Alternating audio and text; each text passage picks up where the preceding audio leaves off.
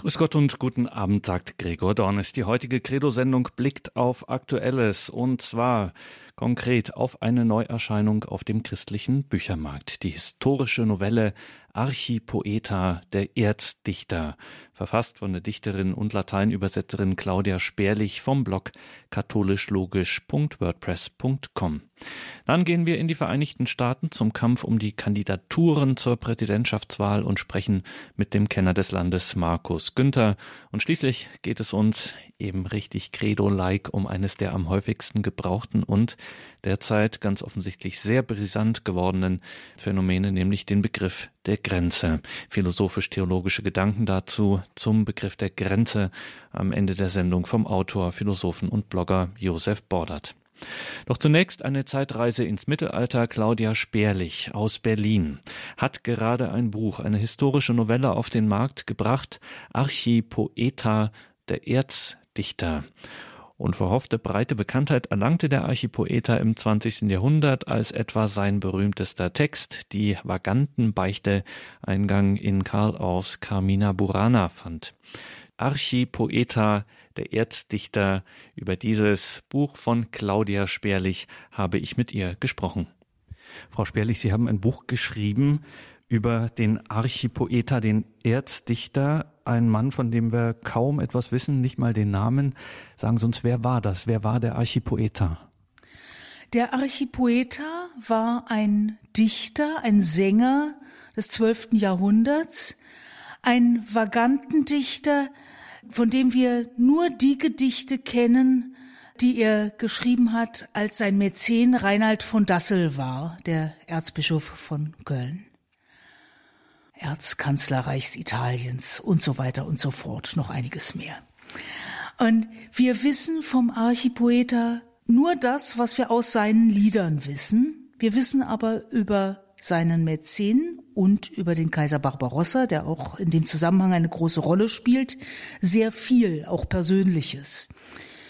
Deswegen habe ich es wagen können, diese biografische Novelle oder wie man es nennen will, zu schreiben, weil man anhand dieser Daten eine ganze Menge erschließen kann, vorausgesetzt jetzt, man nimmt, wie ich, einfach mal wörtlich, was der Archipoeta schreibt.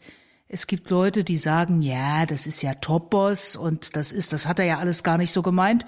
Dafür finde ich es zu authentisch. Das denkt sich keiner aus. Das ist ein sehr erhabener Titel, Archipoeta, für diesen Mann. Äh, weiß man, wie er dazu gekommen ist? Wo taucht diese Bezeichnung zum ersten Mal auf? Der Titel seines Mäzens ist Archikanzellarius, Erzkanzler, und Archiepiskopus, Erzbischof.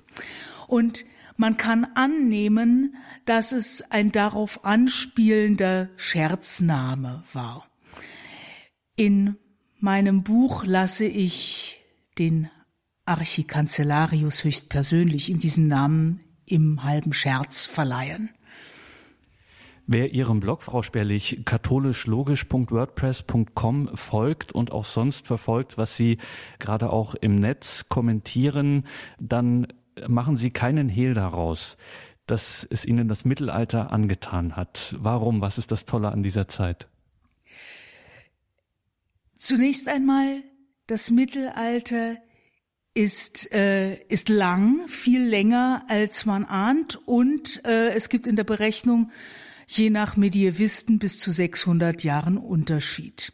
Äh, die Zeit, die mich so besonders fasziniert, ist die so zwischen 1000 und äh, 1250, 1300. Was mich daran besonders fasziniert, sind die kulturellen Errungenschaften in der Zeit, der unglaubliche Aufbruch, Romanik, Städtebau, Gilden wurden gegründet, Zünfte, plötzlich gab es Berufstrennungen, ja, nicht jeder machte mehr alles. Es war ein, eine unglaubliche Aufbruchszeit. Ich sag ja manchmal, mit Kirchenbau hätte man nach der Romanik eigentlich aufhören können. Schöner ist es nie geworden. Die Zeit fasziniert mich natürlich, ohne dass ich sie romantisiere, wie es heute auf Mittelaltermärkten und so weiter gerne geschieht. Ich möchte nicht im Mittelalter Zahnweh gehabt haben. Man muss sich das klar machen. Es ist eine Zeit mit 50 Prozent Kindersterblichkeit, mit fürchterlichen Seuchen, mit, ja, mit medizinischen Mitteln, die sich im Wesentlichen auf Bade- und Kräuterheilkunde beschränken. Und zugleich ein kultureller Aufbruch sondergleichen. Und das fasziniert mich, wie die Leute in einer Zeit, die bei allem, was das Körperliche betrifft, so unglaublich hart war, solche Sachen gemacht haben. Wie haben Leute es geschafft, mit nahezu null technischen Möglichkeiten Kathedralen zu bauen und das aus Freude, weil sie Gott loben wollten, weil sie es schön fanden, tolle Skulpturen zu machen. Ja, äh, wie haben Leute das hingekriegt? Eine solche pralle Lebensfreude, Freude an Gott, Freude am Menschsein darzustellen in Zeiten, wo sie von allen Seiten belagert waren, von Sarazenen, von Mongolen und natürlich von dem erwähnten physischen Übel, äh, das unvergleichlich viel schlimmer war als heute. Das fasziniert mich. Und es gibt eine ganze Menge Menschen, über die Sie ja auch ähm, Vorträge halten aus dieser Zeit. Über den Erzdichter, den Archipoeta, haben Sie ein Buch geschrieben, Ihre besagte historische Novelle. Das müssen wir einfach fragen. Wie kam es zum Archipoeta? Also Schuld ist eigentlich Karl Orff. Ich habe mit ungefähr zwölf Jahren eine Schallplatte mit den Carmina Burana in seiner Interpretation bekommen. Und ich war begeistert. Ich bin's bis heute.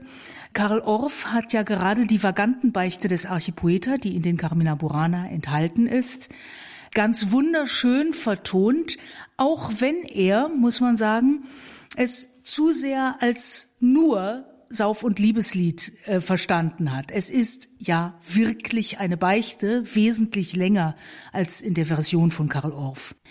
Ich habe dann als junge Frau mal eine Nachdichtung versucht, von der ich heute weiß, dass sie nichts taugt.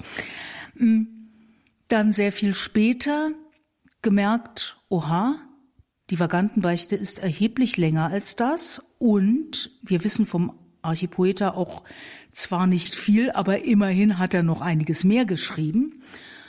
Ich habe festgestellt, okay, die Übersetzungen, die es davon gibt, die gefallen mir nicht, dann mache ich sie selber. Und dann schließlich habe ich da gesessen und gedacht, jetzt hat der arme Mann keine Biografie, da kann man ja auch mal was machen. Ja, das ist so im Großen und Ganzen, wie ich dazu gekommen bin, über einen sehr langen Zeitraum und mit wachsender Begeisterung.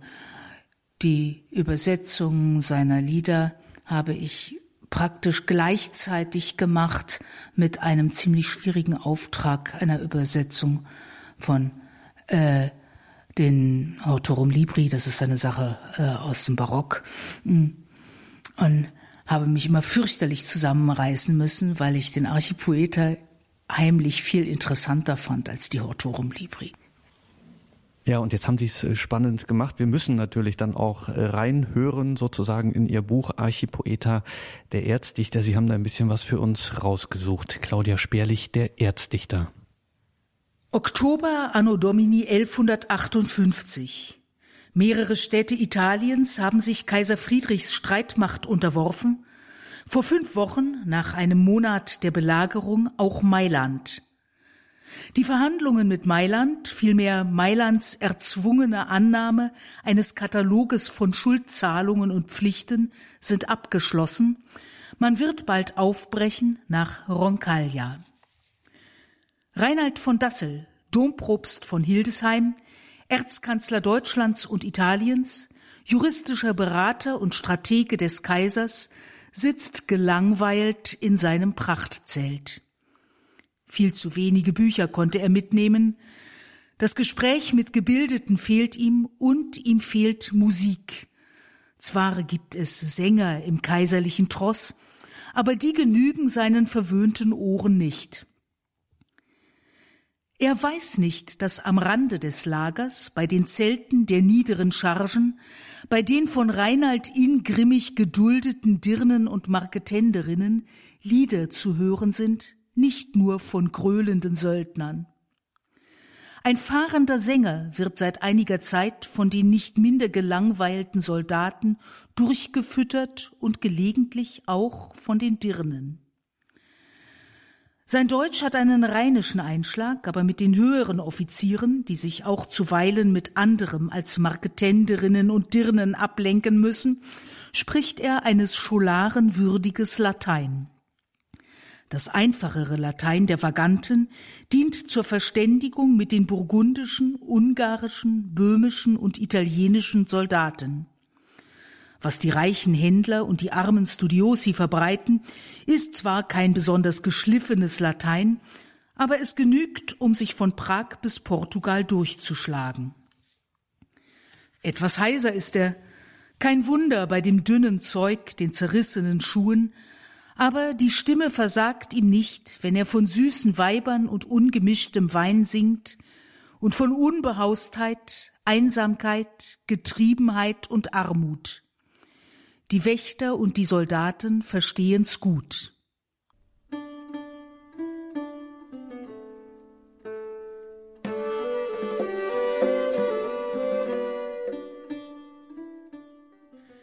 Im Juni 1159 wird Reinald in Abwesenheit zum Erzbischof, zum Archipiskopus von Köln ernannt und damit zugleich als Archikanzellarius Italiens bestätigt. Im September wird Orlando Badinelli zum Papst gewählt mit dem stolzen Namen Alexander. Friedrich erkennt ihn nicht an. Reinald unterstützt seinen Kaiser. Der Papst wird intronisiert, aber die mächtige Sippe der Monticelli und ihre Anhänger stürmen den Vatikan, reißen dem gekrönten Tiara und Purpurmantel herunter, stoßen ihn vom Thron. Statt seiner wird Ottaviano di Monticelli in ghibellinischem Jubel und trotz der zornigen Rufe der Gelfen zum Papst gekrönt und wenige Wochen später im kaiserlichen Kloster Farfa geweiht. Viktor nennt er sich der Sieger, der vierte Papst dieses Namens, wohl nicht nur aus demütiger Verehrung des heiligen Märtyrers. Der vierte es gab bereits einen vierten Viktor auf dem Papstthron, aber der war ein Gegenpapst und wird von diesem Viktor nicht anerkannt. Schwierig nur, dass auch dieser Viktor den Gelfen als Gegenpapst gilt, während die Ghibellinen Alexander als Antipapa bezeichnen. Der Kaiser beruft im Februar des folgenden Jahres ein Konzil ein. Im Dom zu Pavia trifft man sich, allerdings ohne den Papst Alexander ohne die fränkischen und englischen Herren, die der gelfischen Seite treu sind. Einer der Offiziere weist den Erzbischof darauf hin, dass ein außergewöhnlich begabter Sänger im Tross sei. Fast spreche er wie ein Gelehrter, zugleich mit dem Witz der Vaganten. Ohne große Hoffnung meint Reinald, man möge ihn am folgenden Abend kommen lassen. Der Offizier findet den Dichter im Zelt eines Untergebenen. Der Soldat hat Mitleid mit dem Jungen, diesem Hänfling, der nicht recht gesund aussieht, und teilt Speck und Brot mit ihm. Morgen Abend hast du im Zelt des Archikanzellarius zu erscheinen, schnarrt der Offizier, und der Sänger sieht ihn an, als habe er gesagt, siehe, ich verkündige euch große Freude. Vor wenigen Jahren durfte er die Feierlichkeiten zu Reinalds Amtserhebung in Hildesheim sehen, bewundert Reinalds Bildung, ach Bildung, ein Virdoktus sein, ein Gelehrter, und nun soll er singen vor dem Großen. Aber Hunger hat er, und kalt ist ihm, und dann wieder heiß, besonders um die Augen. Er dichtet die halbe Nacht lang, am nächsten Morgen überarbeitet er das neue Werk, findet eine Melodie omnia tempus habent, et ego breve postulo tempus ut possim paucos presens tibireder versus, electo sacro, presens in tegmine macro, virgineo more non hic locoraps querubore. Jegliches hat seine Zeit, Der Zeit erbitt ich ein wenig, einige meiner Verse dir vortragen zu können. Dir, dem Würdgen Erwählten, in meinem schäbigen Kleide sprech ich nicht ohne Erröten, gleich einem jungen Mädchen. Lebe, gewaltiger Herr, dem die Herrschaft sich hat überlassen, mit deinem Rat und mit starker Hand lenkst du die Gesetze. Aller Bischöfe Blüte bist du und größter von allen. Unversehrt lebe, du Bürge der Klugheit, größer als Nestor. Gütiger Herr und Gerechter, lass dich durch mein Flehen bewegen, Herr voller Geisteskraft, dem alle Welt gibt die Ehre. Großen Herren ist ziemlich, die geringsten zu lieben. Neige dein Herz dem Armen, wie's deiner Redlichkeit ansteht. Uns, die in Not sind, stütze nach der gewohnten Milde. Herr aus dem Lande des Nordens, hilf uns, die auch aus dem Norden. Sicher hab ich im Leben nur durch dich eine Hoffnung. Schon wird durch Frost und durch Hunger aller Schwung mir genommen. Winters Strenge tötet mich und die schaurige Kälte. Ständig leide ich Husten, gleich als hätte ich die Schwindsucht. An meinem Pulse fühle ich, dass ich dem Tode nicht fern bin. Dass wir arm sind, weisen wie der Leib auch die Füße, und nur mit schüchternem Blicke trag ich dir vor meine Bitten. Stehe vor dir in diesem Zeuge nicht ohne Zagen, sei von Missgeschick frei und bleibe eingedenk meiner. Reinald fühlt sich geschmeichelt, für Lobesworte ist er nicht unempfänglich, vor allem in so schöne Verse gefasste. Gerührt ist er auch, der Junge hat wirklich keinen heilen Fetzen am Leibe, ist bleich und hohläugig. Er bittet ihn freundlich, ja herzlich, mit ihm zu speisen, lässt ihm vorher ein gutes, warmes Gewand geben. Der Dichter kniet vor ihm nieder, küsst ihm die Hand. Reinald richtet ihn auf, in scherzhafter Ehrerbietung nennt der Archikanzellarius und Archiepiskopus den Sänger Archipoeta, Erzdichter.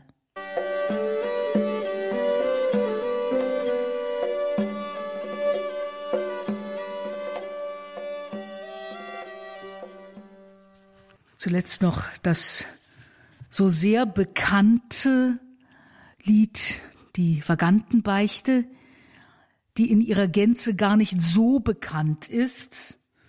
Und ich lese meine, meine Übersetzung vollständig, denn es ist wirklich eine Beichte. Estuans intrinsicus ira vehementi in amaritudine loquor mehementi factus de materia levis elementi folio sum similis de quoludunt venti bis zum Rande angefüllt nur mit Zorn alleine, schlag ich voller Bitterkeit an mein Herz und weine. Aus zu leichtem Stoff gemacht kann ich nirgends bleiben, bin ich wie ein welkes Blatt, das die Winde treiben. Eigen ist dem weisen Mann klug sein Haus zu bauen. Er stellt es auf Felsengrund, kann dem Grund vertrauen. Ich, ein Tor, vergleiche mich mit des Flusses Eilen Unterm gleichen Himmelsstrich kann er nie verweilen. Wie ein steuerloses Schiff lasse ich mich treiben, wie der Vogel in der Luft kann ich nirgends bleiben, keine Fessel je mich hielt, Schlüssel nie mich bargen. Meinesgleichen such ich auf, bind mich an den Argen. Schwere Herzen scheinen mir viel zu schwere Sachen, liebenswert ist mir der Scherz, honigsüß das Lachen, Überall, wo Venus herrscht, ist die Arbeit Seiden, doch in dumpfen Herzen will sie ihr Heim nicht leiden. Gehe ich den breiten Weg, eigen meiner Jugend, werfe mich dem Laster an, ungedenk der Tugend, bin begierig nur die Lust, nicht das Heil zu erben, sorge mich um meine Haut, lass die Seele sterben. Weiser Bischof, reuig fleh ich zu dir als Büßer, Leiden will ich guten Tod, sterben wird mir süßer. Mädchenschönheit, im Gemüt lässt sie tiefe Spuren, wo ich sie nicht fassen kann, will mein Herz doch huren. Schwer ist unsere Schuldigkeit, die Natur zu schlagen und beim Anblick junger Frauen reinen Sinn zu tragen. In der Jugend können wir kaum nach Regeln trachten und der jugendliche Leib ist nicht leicht verachten. Wer ins Feuer hingestellt, wird der nicht verbrennen? Wer soll in Pavia noch lange keusch sich nennen? Wo mit ihrem Finger lockt Venus junge Leute, fallen sie durch ihren Blick ihrer Schönheit Beute. Stellst du heute Hippolyt in Pavias Mauern, könnt ihm Hippolyt zu sein nicht zwei Tage dauern. Im Gemach der Venus muss jeder Weg sich einen, unter allen Türmen ist kein Turm für die Reinen. Zweitens bin ich angeklagt, dass gespielt ich habe. Da ich aber durch das Spiel kaum noch Kleider habe, bin ich kalt von außen zwar, doch im Geist voll Hitze, Verse schreib und Lieder ich so mit größerm Witze. Drittens weiß ich wohl, man sieht mich zur Schenke gehen, niemals hab ich sie geschmäht, will sie niemals schmähen, bis einst an mein Totenbett heilge Engel kommen, deren Lied zuletzt ich hör, ew'ge Ruh den Frommen. In der Kneipe möchte ich dermal einst vergehen, wo dem Mund des Sterbenden nah die Weine stehen. Singend wird der Engelchor meine Seele werben, lass, o oh Gott, den Zechkumpan nun dein Reich ererben. Durch die Becher wird mir des Geistes Licht erleuchtet, und zum Himmel fliegt mein Herz, das der Nektar feuchtet. Besser als des Bischofs Wein schmeckt mir Wein der Schenke, da sein Mundschenk Wasser mischt stets zu dem Getränke. Manche Dichter scheuen zwar öffentliche Orte, wählen sich die Einsamkeit zum verborgenen Horte, mühen sich eifrig, wachend und im beständ'gen Ringen, können endlich doch kaum ein großes Werk vollbringen. Fasten und Enthaltsamkeit übt der Chor der Dichter, Lärm des Marktes meidet er, Streit mit dem Gelichter, und dass nur ein Werk gelingt, dass sie ewig blühen, sterben sie an ihrem Fleiß, Knechte ihrer Mühen. Einem jeden gibt Natur die ihm eigne Gabe, wenn ich nüchtern war, noch nie ich geschrieben habe, bin ich nüchtern, so besiegt mich ein kleiner Bube, Durst und Fasten hasse ich, wie die eigne Grube. Einem jeden gibt Natur die ihm eigne Gabe, wenn ich schreibe, tut auch Not, dass der Wein mich labe, und vom reinsten steht das Fass immer bei den Schenken, solche Weine lassen mich Lieder viel erdenken. Meine Verse gleichen stets dem genossenen Weine. Wenn ich nichts genossen hab, schreibe ich auch keine. Was ich nüchtern schreibe, wird besser ganz verschwiegen. Hinterm Kelche aber kann ich Ovid besiegen. Niemals wird der Dichterkunst Geist mir zugemessen, wenn zuvor der Magen nicht hat genug zu essen. Also lange Bacchus thront in des Hirnes Feste, stürzt auch Phoebus auf mich ein, kündet mir aufs Beste. Sieh, nun hab ich vorgebracht meine Missetaten, die von deinen Treuen schon wurden dir verraten, unter denen keiner je selber sich verklagte, wenn er auch dem Spiele hold nach der Weltlust jagte vor dem Angesichte des Bischofs voller Ehren, nach der Richtschnur, die uns gab, das Gebot des Herrn, werfe der den Stein auf mich, schone nicht den Dichter, dessen Sinn nicht werden mag, eigner Sünden Richter. Was mir wieder mich bewusst, hab ich ausgesprochen, und das lang bewahrte Gift habe ich erbrochen, bin das alte Leben leid, neu will ich beginnen, was vor Augen sieht der Mensch, Gott kennt unser Sinnen. Tugend hab ich nun erwählt, Lastern abgeschworen, werde mit erneutem Sinn geistlich neu geboren, wie ein Neugeborenes soll frische Milch mich nähren, niemals mehr soll Eitelkeit dieses Herz begehren. Kölns Erwählter, schone mich, alles will ich büßen, sei barmherzig und vergib, dir fall ich zu Füßen, Gib mir Buße auf, da ich keine Schuld verhohlen, und mit frohem Sinne tu ich, was du befohlen. Schont doch auch der Leu, der Fürst ist vor allen Tieren, seine Knechte, wird den Zorn aus dem Sinn verlieren, handelt gerade so wie er, Fürsten ihr auf Erden. Was der Süße mangelt, kann allzu bitter werden.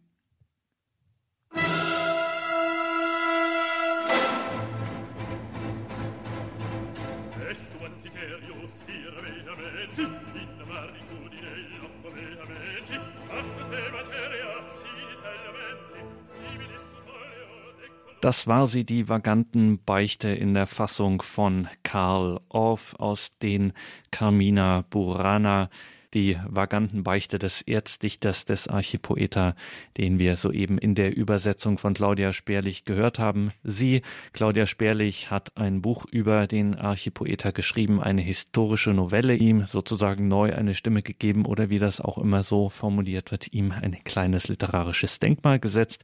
Der Archipoeta jetzt ganz frisch auf dem Buchmarkt. Wenn Sie sich jetzt für dieses Buch interessieren, wenn Sie das gerne selber lesen oder auch verschenken möchten, dann schauen Sie einfach ins Infofeld zur Sendung im Tagesprogramm auf horeb.org. Da finden Sie alles, was Sie dazu wissen müssen. Und natürlich finden Sie auch einen Link auf den Blog von Claudia Sperlich katholisch logisch.wordpress.com. Wir machen jetzt hier ein wenig Musik und gleich machen wir hier einen großen Sprung in die Gegenwart und außerdem noch über den großen Teich. Wir schauen auf die Wahlen zur Präsidentschaftskandidatur in den Vereinigten Staaten, sprechen da mit dem Publizisten Dr. Markus Günther aus Augsburg.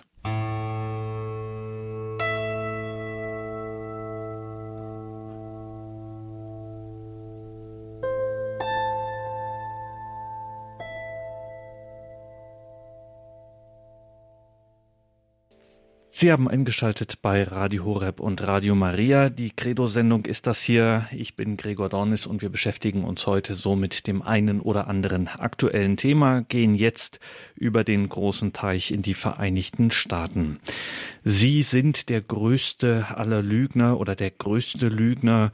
So konnten wir es am 13. Februar Donald Trump sagen hören. Donald Trump von den Republikanern und diese seine Attacke ging nicht etwa an den politischen Gegner oder gar den demokratischen Präsidenten Obama. Nein, es ging gegen Parteifreund Ted Cruz. Der ist einer seiner republikanischen Konkurrenten beim Rennen um die Präsidentschaftskandidatur und so mancher Europäer reibt sich die Augen über das Phänomen dieser speziell amerikanischen Vorwahlen, bei denen sich Kandidaten ein und derselben Partei ziemlich robust angehen und um die Gunst der eigenen Parteimitglieder und Anhänger werben. Was hat es damit auf sich? Wie schaut das überhaupt so klimatisch in den Vereinigten Staaten aus? Auch mit einem Seitenblick auf Religion werden wir das hier besprechen und zwar mit Dr. Markus Günther aus Augsburg. Der ist promovierter Historiker und kennt die Vereinigten Staaten, war unter anderem für die Los Angeles Times tätig sowie Mitglied im Pressekorps des Weißen Hauses und Markus Günther Günther legte 2007 die erste deutschsprachige Obama-Biografie vor. Guten Abend, Dr. Günther. Ja, guten Abend, Herr Dornes. Wenn wir hier über diese Vorwahlen sprechen, das ist uns ja fremd. Wie muss ich das denn einsortieren? Also hierzulande denkt man, wenn sich jetzt innerhalb einer Partei Kandidatinnen und Kandidaten bekämpfen und stellenweise auch ziemlich robust, dann schadet das doch eigentlich nur den eigenen Parteien, den Republikanern oder Demokraten, den eigenen Chancen. Und hierzulande sieht man zu, dass man sowas hinter den Kulissen macht und erfindet dann beispielsweise eine Troika oder ähnliches. Kein Mensch käme hier auf die Idee eines äh, stellenweise schon fast äh, zirkusartig anmutenden Vorwahlkampfes. Wie kommt das? Wie muss ich das verstehen, Dr. Günther? Ja, Herr Dornes, fremd, genau wie Sie gesagt haben, dieses ganze System der Vorwahlen, der sogenannten Primaries ähm, das kennen wir natürlich nicht.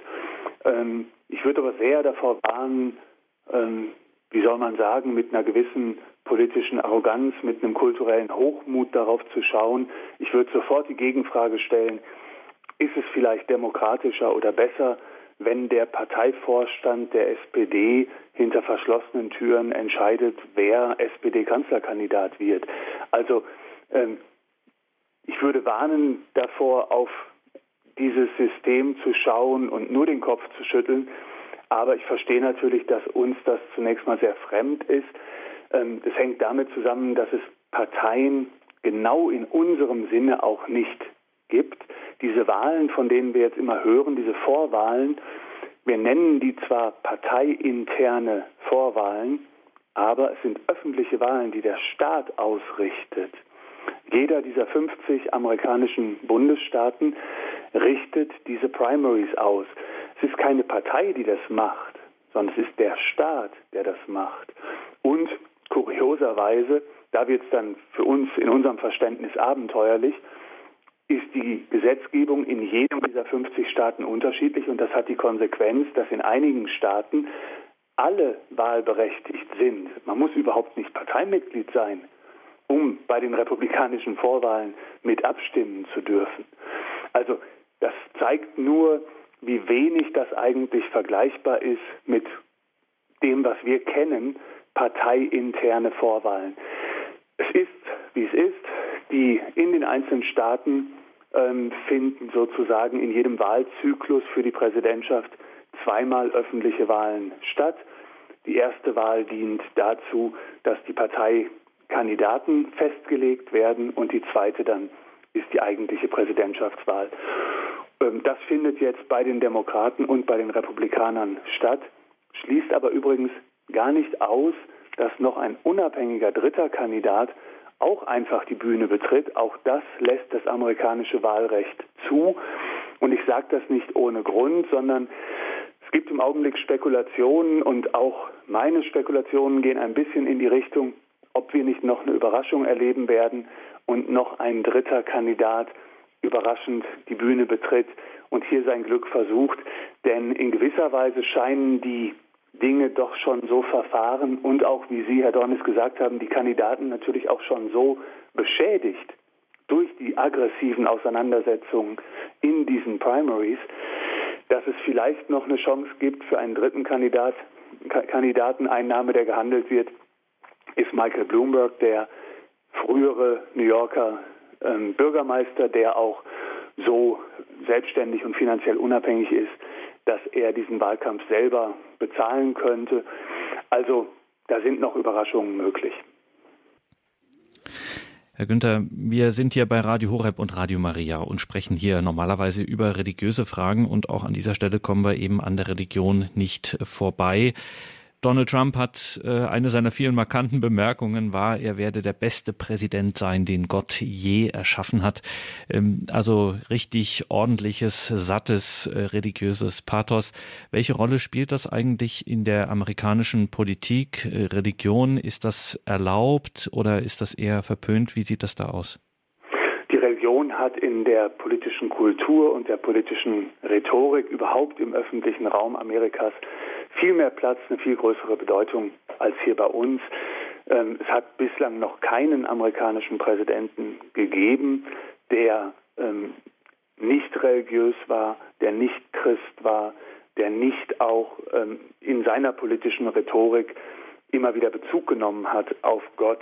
Sie wissen, die Reden nicht nur der Präsidenten, sondern praktisch aller Politiker auf allen Ebenen enden mit der Formulierung God bless America ähm, Gott schütze oder Gott segne Amerika.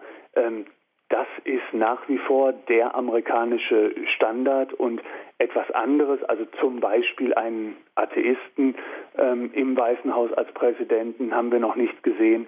Im Übrigen auch noch keine Religion, keine Religionszugehörigkeit außerhalb des Christentums.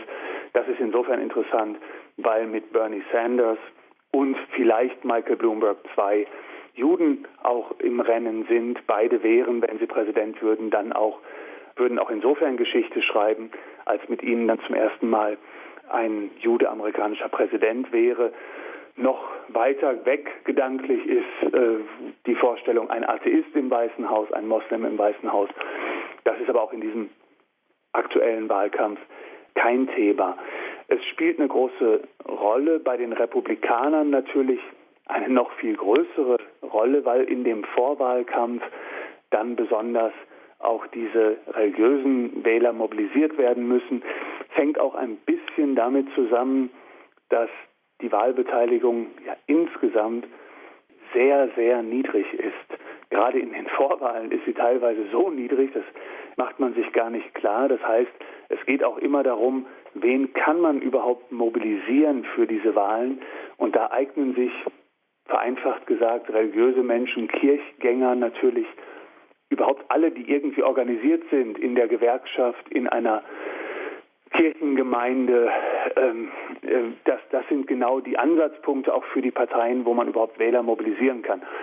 Das ist ein praktischer, organisatorischer Grund, aber es hat natürlich auch tiefere ideelle Gründe und, und zwar ähm, spielen die religiösen Kräfte in der Republikanischen Partei nach wie vor eine sehr große Rolle, vor allem evangelikale Christen. Und ähm, bei den Katholiken ist es ein bisschen anders. Da ist es so, dass die, die viele Katholiken in den USA heutzutage sind ja Latinos, sind Menschen, die aus Latein- und Südamerika in den letzten Jahrzehnten eingewandert sind. Und die neigen nun aber seit Jahrzehnten, seit Jahren immer stärker dazu, demokratisch zu wählen. Und ein Versuch in diesem republikanischen Vorwahlkampf ist mit den Kandidaten Marco Rubio, Ted Cruz, die beide ähm, selber äh, Vorfahren in den lateinamerikanischen Staaten haben und die beide fließend Spanisch sprechen, ist auch ein Versuch, diese Wählerschichten, das katholische Milieu gerade unter den Hispanics, unter den Latinos stärker anzusprechen. Es gilt im Übrigen auch für Jeb Bush, der ja nicht aus einer katholischen Familie stammt. Sein Bruder und sein Vater, die früheren Präsidenten, sind ja beide nicht katholisch, aber er schon, er ist konvertit und seine Frau ist selber Latina, kommt selber aus Lateinamerika ähm, und dadurch spricht auch Jeb Bush Spanisch und ist katholisch. Das heißt, diese Kandidaten innerhalb der Republikanischen Partei versuchen auch ganz neue Wählerschichten für die Partei zu erobern und machen Wahlkampf gegen Donald Trump, indem sie sagen, der ist ja eigentlich kein Christ. Er selber sagt, er ist Christ, aber er ist sicherlich in seinem bisherigen Leben jetzt nicht durch ähm, verstärktes religiöses Engagement aufgefallen. Er hat jetzt im Vorwahlkampf ein paar Mal Gottesdienste besucht, damit die entsprechenden Fotos entstehen und damit er auch bei den christlichen Wählern etwas besser punkten kann. In dieser Sendung sprechen wir mit dem USA-Kenner und Publizisten Markus Günther aus Augsburg über den derzeit laufenden Wahlkampf um die Präsidentschaftskandidatur unter Demokraten und Republikanern in den Vereinigten Staaten. Jeb Bush war unser letztes Stichwort. Der Konvertit aus der Dynastie der Bushs, zwei Präsidenten, hat es immerhin hervorgebracht. Der zweite große Name in diesen Vorwahlen, Herr Günther, ist Hillary Clinton. Auch ihr Name ist bekannt. Und da sind wir bei diesem Thema in Anführungszeichen Dynastien, die es in Amerika gibt. Auch ein Phänomen, das wir hierzulande weniger kennen. Das sind auch eher dann mal so Zufallstreffer, will ich mal sagen. Ursula von der Leyen mit ihrem Vater oder auch die äh, Grafen Otto und Alexander Graf Lambsdorff. Ähm, sowas kennen wir hier nicht, aber das haben wir schon, wenn wir an die Kennedys auch denken und ähnliches in den Vereinigten Staaten doch recht häufig und ähm, auffällig. Wie muss ich denn das deuten, dass es diese politischen Dynastien gibt? Ja, auch da ist es wieder die Doppelantwort, das politische System und die andere politische Kultur und Mentalität. Das politische System privilegiert sozusagen diese Familien, weil ja jeder nicht die Parteikarriere machen muss, sondern direkt antreten kann. Und wenn man zum Beispiel in Texas äh, als äh, Gouverneur kandidieren will oder auch einfach erstmal nur als Abgeordneter für das äh, Parlament des Staates Texas und man heißt äh, mit Nachnamen Bush und kommt aus der Familie, der Name hilft natürlich ähm, enorm. Ähm, die Mentalität spielt aber auch eine Rolle, denn ähm, die Menschen haben anders als das vielleicht bei uns, auch mit Blick auf unsere Geschichte, auch mit Blick auf die ähm, ja, auf unsere Geschichte des Adels und der Monarchie. Ähm, die Menschen in Amerika haben eigentlich kein Misstrauen, keine Skepsis, keine Ablehnung gegen solche politischen Dynastien. Es gibt die viel mehr, als wir auch normalerweise wissen. Natürlich denken wir an die Kennedys und die Bushes und die Clintons. Wenn man aber durch alle politischen Ebenen durchschaut in Amerika, muss man sagen, das gibt es überall und teilweise sind Plätze im Repräsentantenhaus über Generationen, drei, vier, fünf Generationen hintereinander immer wieder an den Sohn weitergegeben worden. Ähm, ich habe mal vor Jahren eine Geschichte geschrieben über einen, der sich dann nach Jahrzehnten zurückzog aus dem Parlament und gleich Wahlkampf für seinen Sohn gemacht hat und gesagt hat, also wenn Sie mir doch jetzt immer vertraut haben, dann kann ich Ihnen sagen, hier ist der beste Mann, wählen Sie für meinen Sohn. Also politische Dynastien sind überall präsent in Amerika und erregen weniger Ablehnung und Misstrauen, als das vielleicht bei uns der Fall wäre. Anderes Detail kommt noch hinzu, das nicht ganz unwichtig ist. Die Wahlkämpfe müssen ja alle privat finanziert werden. Die werden ja nicht vom Staat gesponsert oder ähm, finanziert über, über äh, Parteiengelder, wie, wie das auch bei uns der Fall ist, sondern die müssen ja von dem Kandidaten selber finanziert werden, entweder von seinem privaten Geld oder durch Wahlkampfspenden. Und diese Wahlkampfspender zu erreichen und zu mobilisieren, ist natürlich unendlich viel leichter, wenn ich Clinton oder Bush oder Kennedy heiße, als wenn ich jetzt äh, Smith oder Miller heiße und mich keiner kennt. Also ich kann von Anfang an auf die alten Freunde und Wahlkampffinanziers meines Vaters, meiner Familie zurückgreifen. Auch das spielt eine große Rolle. Interessanterweise regt sich aber jetzt doch auch gerade unter Jüngeren ein gewisser Widerstand gegen diese extreme Form, ähm, die wir erleben bei den Clintons und bei den Bushes. Wenn man sich mal vor Augen hält, zum ersten Mal war ein Bush ähm, auf dem, wie man in Amerika sagt, Präsidentschaftsticket, also Teil dieses Präsidentschaftswahlkampfes 1980, wenn ich es richtig im Kopf habe, ähm, nämlich der ältere Bush als Vizepräsidentschaftskandidat von Ronald Reagan. Also da muss man schon bis 1980 zurückgehen. Das sind jetzt 36 Jahre am Stück, in denen immer im Wahlkampf oder im Vorwahlkampf ein Bush oder ein Clinton angetreten ist. Und es könnte ja jetzt gut nochmal acht Jahre so weitergehen. Ähm, und dann stehen schon die nächsten Generationen in beiden Familien bereit. Dagegen regt sich schon ein gewisser Widerstand. Jeb Bush, nach allem, was wir jetzt in den Umfragen sehen, scheint abgeschlagen bei den Republikanern und ich glaube nicht, dass er die Präsidentschaftskandidatur noch erringen kann. Bei Hillary Clinton ist es anders. Sie hat immer noch gute Chancen, trotz des äh, überraschend harten äh, Gegners Bernie Sanders. Aber auch bei Hillary Clinton spürt man, dass viele sich nicht wohlfühlen damit, dass jetzt wieder eine politische Familie eine Präsidentschaft, eine Präsidentengattin, eine frühere First Lady jetzt selber Präsidentin werden will. Ich bin gespannt, ob die Ablehnung am Ende so groß ist, dass es dann doch anderen Politikern, ähm, Newcomern irgendwo helfen wird. In dieser Sendung sind wir im Gespräch mit Markus Günther sprechen über die Vorwahlen zu der Präsidentschaftskandidatur bei Demokraten und Republikanern. Und wenn wir Sie schon am Apparat haben, Herr Günther, dann müssen wir Sie mal fragen, wofür stehen eigentlich diese beiden äh, großen Blöcke in den Vereinigten Staaten, Demokraten und Republikaner im Jahr 2016? Das ist nicht so leicht äh, zu beantworten, aber es ist gut, dass Sie ausdrücklich auf das Jahr 2016 hingewiesen haben, denn es ist jetzt, heute auch vieles anders, als es früher war, als es historisch gewachsen ist. Wenn man in die Ursprünge zurückschaut, wie diese Parteien entstanden sind, muss man sagen, die Demokraten waren eigentlich immer die Partei, die, die Partei der Einwanderer. Da haben die Iren, die Italiener, die Deutschen, später jetzt in den letzten Jahrzehnten die Latinos, die Hispanics eine politische Heimat gefunden. Die Republikaner waren immer eher die Partei der alteingesessenen weißen Bevölkerung. Allerdings, kleine Fußnote darf man nicht vergessen, der Präsident, der die Amerikaner von der Sklaverei befreit und die Sklaven befreit hat, ist Abraham Lincoln als Republikaner gewesen. Aber davon abgesehen kann man schon sagen, dass diese beiden Parteien ähm, eigentlich sich so aufteilen, viel mehr als ideologisch. Also sie teilen sich mehr nach Milieus auf. Und die Demokraten waren immer die politische Heimat der Minderheiten, der Einwanderer, der ähm, natürlich auch der einfacheren Leute, der ärmeren Schichten.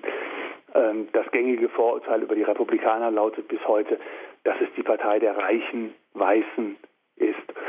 Ähm, in diesem Wahlkampf geht es natürlich jetzt etwas durcheinander und auch die Amerikaner selber reiben sich die Augen und verstehen die Welt nicht mehr so ganz, denn mit Bernie Sanders hat man ja auf demokratischer Seite jemanden, der von sich selber sagt, ich bin Sozialist, demokratischer Sozialist.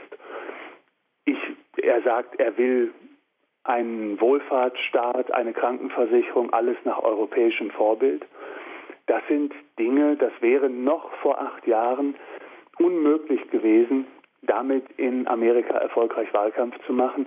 Also mit anderen Worten, man sieht, dass die Demokratische Partei sich weiter nach links bewegt hat in den letzten Jahren und jetzt zum ersten Mal mit politischen Ideen liebäugelt, die bislang in Amerika gar nicht ähm, salonfähig gewesen wären. Bei den Republikanern spiegelbildlich sieht man eine ähnliche Entwicklung. Die Partei bewegt sich weiter nach rechts und legt teilweise eine Aggressivität an den Tag, die es so auch bis vor wenigen Jahren nicht gegeben hätte. Sie wissen, Donald Trump ähm, und andere, er ist nicht der Einzige, machen damit Wahlkampf, dass sie sagen, wir wollen alle illegalen Einwanderer, die es in Amerika gibt, ausweisen. Da redet man schätzungsweise von 10, 12 Millionen Menschen. Ähm, Donald Trump sagt, er will einen, einen Zaun bauen an der Grenze zu Mexiko und das mit Schusswaffen bewachen lassen. Ähm, das sind Forderungen, gegen die selbst gemäßigte Republikaner wie Jeb Bush energisch protestieren ähm, und sagen, das ist keine Politik, das ist nicht realistisch, das ist reine Polemik und Stimmungsmache, genauso wie Donald Trumps Vorschlag, ähm, keine Moslems mehr überhaupt einreisen zu lassen, auch nicht als Besucher einreisen zu lassen in die USA für eine begrenzte Zeit. Ähm, solch extreme Vorschläge sind bei den Republikanern jetzt ähm, ja, hoffähig geworden. Und wenn man den Umfragen und den ersten Primaries glauben will, hat man mit solch extremen Forderungen auch Erfolg. Mit anderen Worten, die beiden Parteien haben sich eigentlich weiter an die Ränder äh, hin, zu den Rändern hin bewegt. Die Republikaner sind noch konservativer geworden und die Demokraten bewegen sich jetzt mit Bernie Sanders auch nach links und zwar auch dann, wenn Bernie Sanders nicht die Kandidatur gewinnt, denn allein sein großer Erfolg wird, hat Hillary Clinton schon weit nach links rübergezogen und sie wird auch das ernst nehmen müssen im, im Präsidentschaftswahlkampf, wenn sie die Kandidatur hat und auf den linken Flügel der Partei viel mehr zugehen müssen. Danke, Markus Günther, für Ihre Einschätzung und Ihre Zeit. Ja, gern. Das war Markus Günther. Wir waren mit ihm im Gespräch über die Vorwahlen zu der Präsidentschaftswahl im nächsten Jahr in den Vereinigten Staaten. Dieses Gespräch haben wir gestern aufgezeichnet und für diese Sendung heute Abend gekürzt. In voller Länge können Sie das heute in einer Woche um die Mittagszeit um 13 Uhr in unserer Talk- und Musiksendung hören, hier bei Radio Horeb.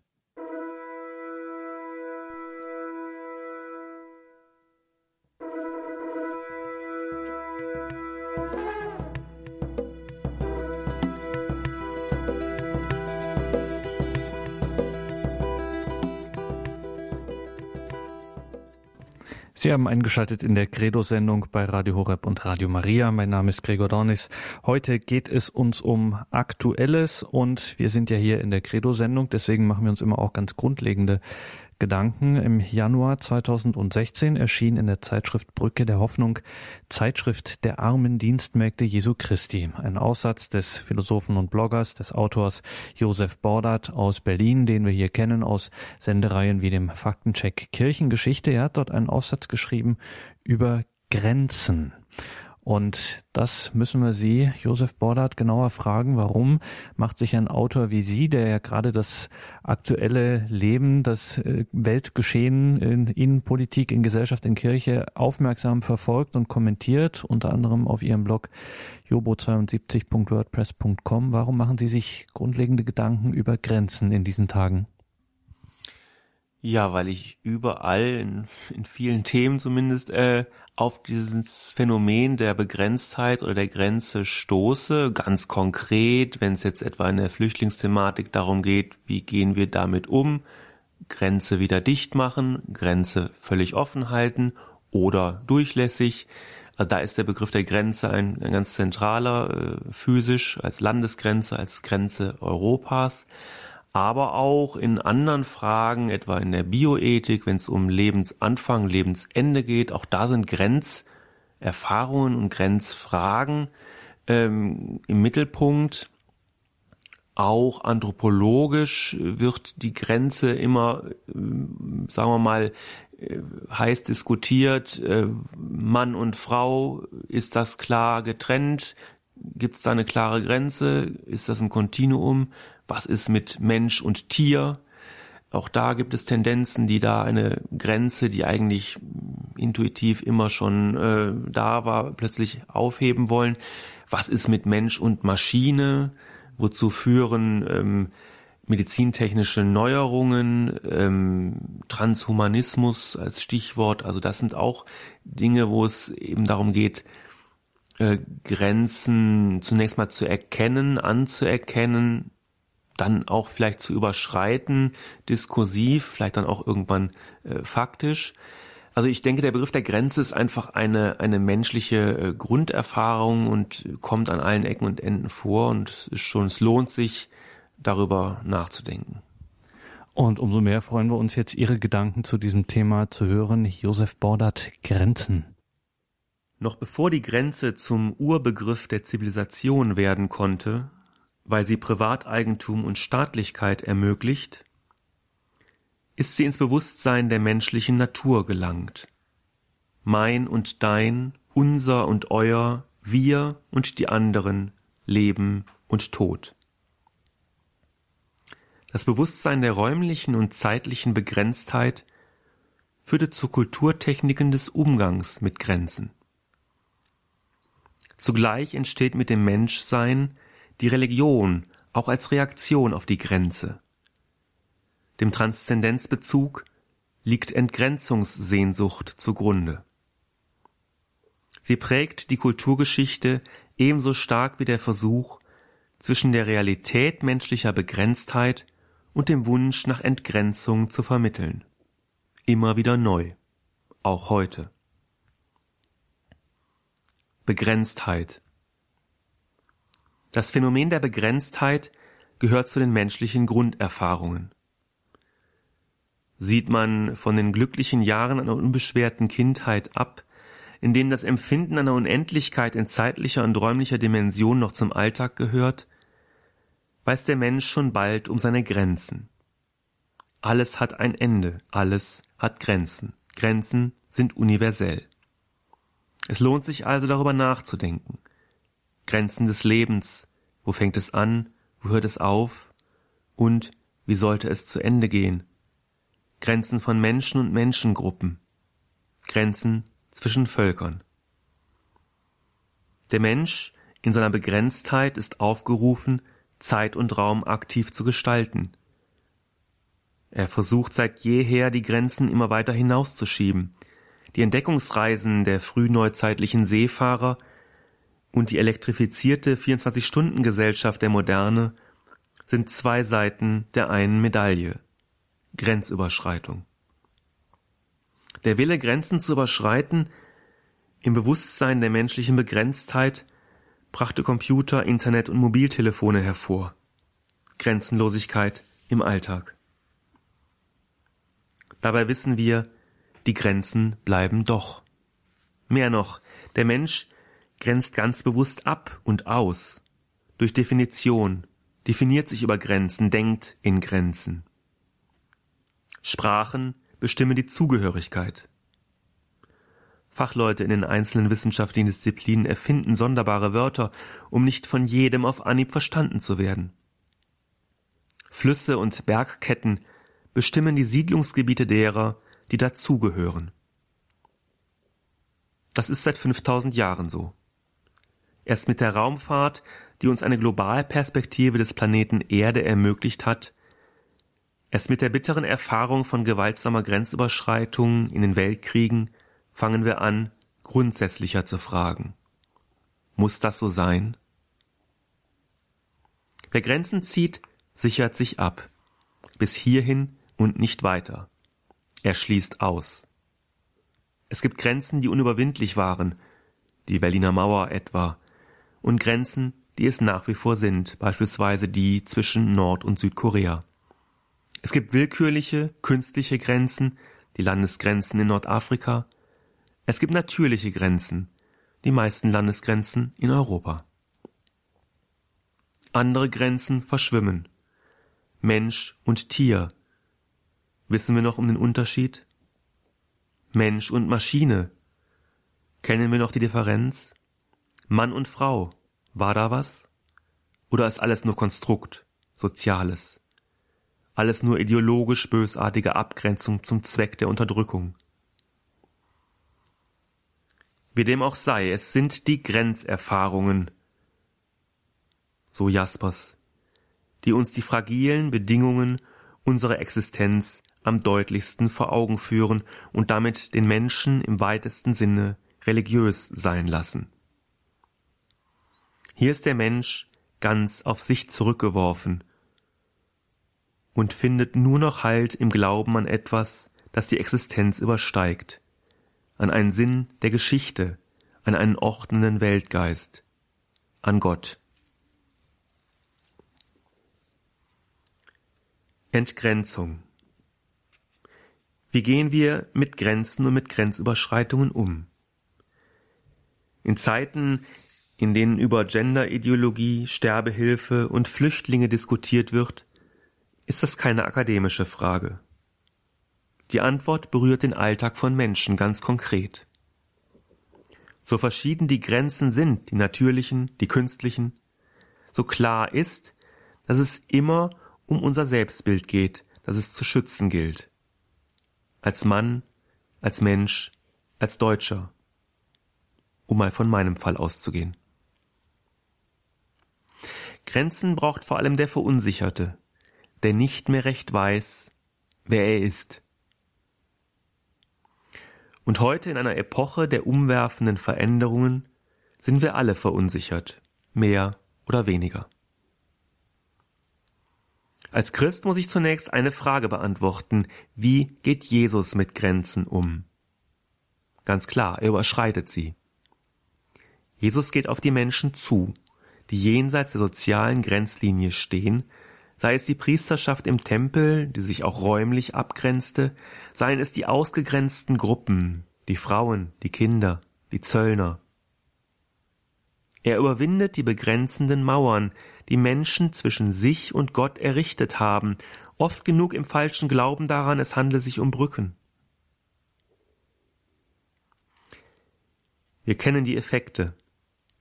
Aus Samaritern werden dankbare und barmherzige Menschen, aus Handwerkern und Fischern werden Prediger und Propheten, aus verunsicherten Mädchen selbstbewusste Frauen wie Maria von Magdala, aus stolzen Pharisäern nachdenkliche Zweifler wie Nikodemus. Aus Tod entsteht Leben. Gott entgrenzt. Gottes Liebe kennt gerade keine definierten raumzeitlichen Gegebenheiten, keine Grenzen, kein bis hierhin und nicht weiter. Gott geht immer einen Schritt weiter, als es unsere begrenzte menschliche Vernunft erfassen könnte.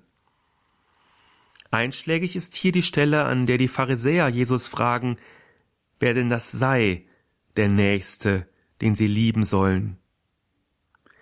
Sie möchten von Jesus eine Definition hören. Sie möchten hören, der Nächste ist der, der diese und jene Eigenschaften hat. Und wer diese Eigenschaften nicht hat, ist nicht der Liebe wert. Jesus zerschlägt den menschlich verständlichen Wunsch nach Übersichtlichkeit und Ordnung. Er erzählt den grenzverliebten Gesetzeslehrern eine Liebesgeschichte voller Grenzüberschreitungen in Sachen Gewalt, Barmherzigkeit Fürsorge, an deren Ende es heißt, dass die Sorge des barmherzigen Samariters um den verletzten Nächsten so weit geht, dass er bereit ist, für ihn zu geben, was immer dieser braucht, über Budgetgrenzen hinweg. quodcumque super erogaveris. Begrenzung der Entgrenzung. Und doch zieht auch Jesus Grenzen. Er zieht damit Menschen vor, die zu denen er gesandt ist, das Volk Israel, und schottet sich manchmal regelrecht ab, zieht sich zurück, geht in die Berge, die ihm räumliche Abgrenzung ermöglichen. Wir brauchen Grenzen, als Einzelne, als Gruppe, als Volk. Grenzen haben etwas Tröstliches, wie auch die Endlichkeit des Lebens uns Schmerz und Leid ertragen lässt. Wir brauchen Ordnung und eine Struktur mit Zugehörigkeit und Fremdheit. Das wiederum darf jedoch nicht dazu führen, die Grenzziehungen als ewig gültige zu verstehen, sich hinter Stacheldraht zu verschanzen, weder tatsächlich noch emotional, sondern die Grenzen immer durchlässig zu halten, um für den Einzelfall, für die grenzüberschreitende Ausnahme gewappnet zu sein, beziehungsweise überhaupt ein Gespür für die Notwendigkeit von Grenzüberschreitungen entwickeln zu können. Wie Jesus. Er überschreitet Grenzen im Exempel. Das muss, wo es möglich ist, unsere Grenzpolitik bestimmen, im Umgang mit dem anderen, auf welcher Ebene auch immer.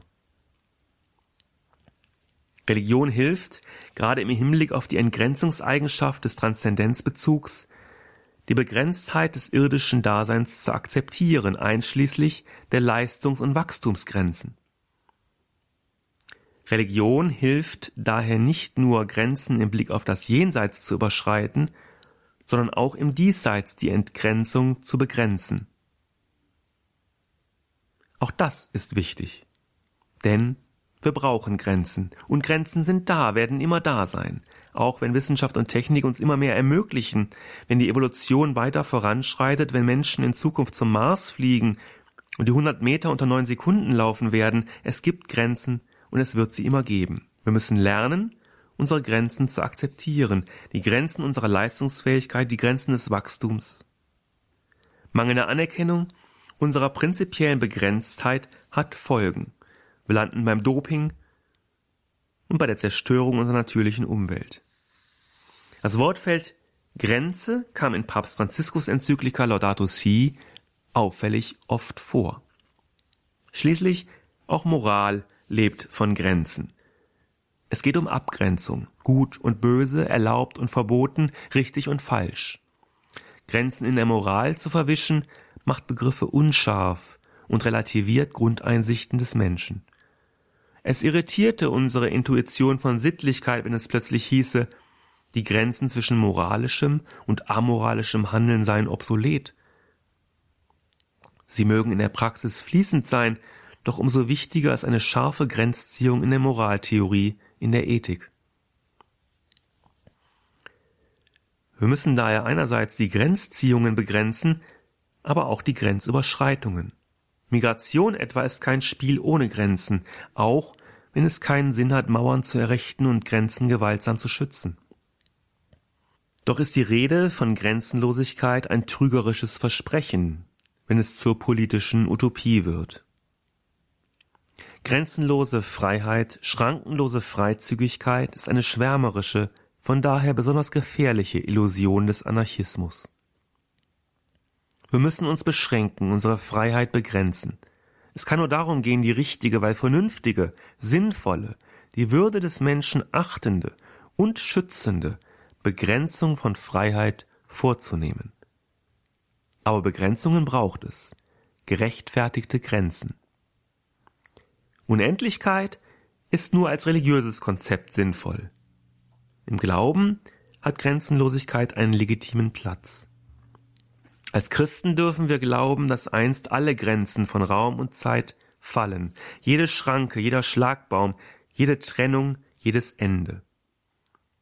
Zuvor gilt es, sinnvolle Grenzen zu ziehen und die Grenzüberschreitung nicht zur ungehemmten Entgrenzung geraten zu lassen.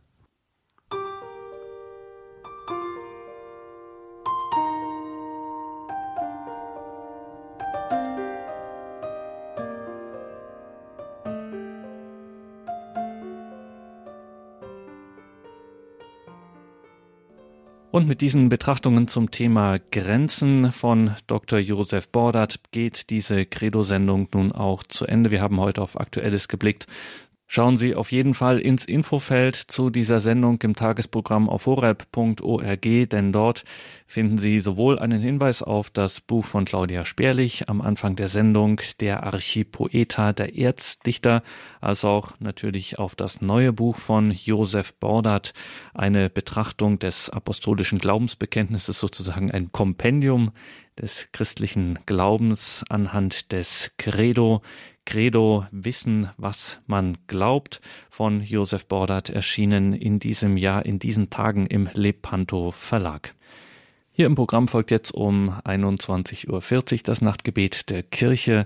Bleiben Sie dran, beten Sie mit uns hier in der Gebetsgemeinschaft von Radio Horeb und Radio Maria und vor allem an dieser Stelle danke für Ihr Gebet, für Ihre Verbundenheit mit Radio Horeb, für Ihr Opfer, für Ihre Spende. Mein Name ist Gregor Dornes. Ich darf mich an dieser Stelle von Ihnen verabschieden und wünsche Ihnen einen gesegneten Abend und eine behütete Nacht.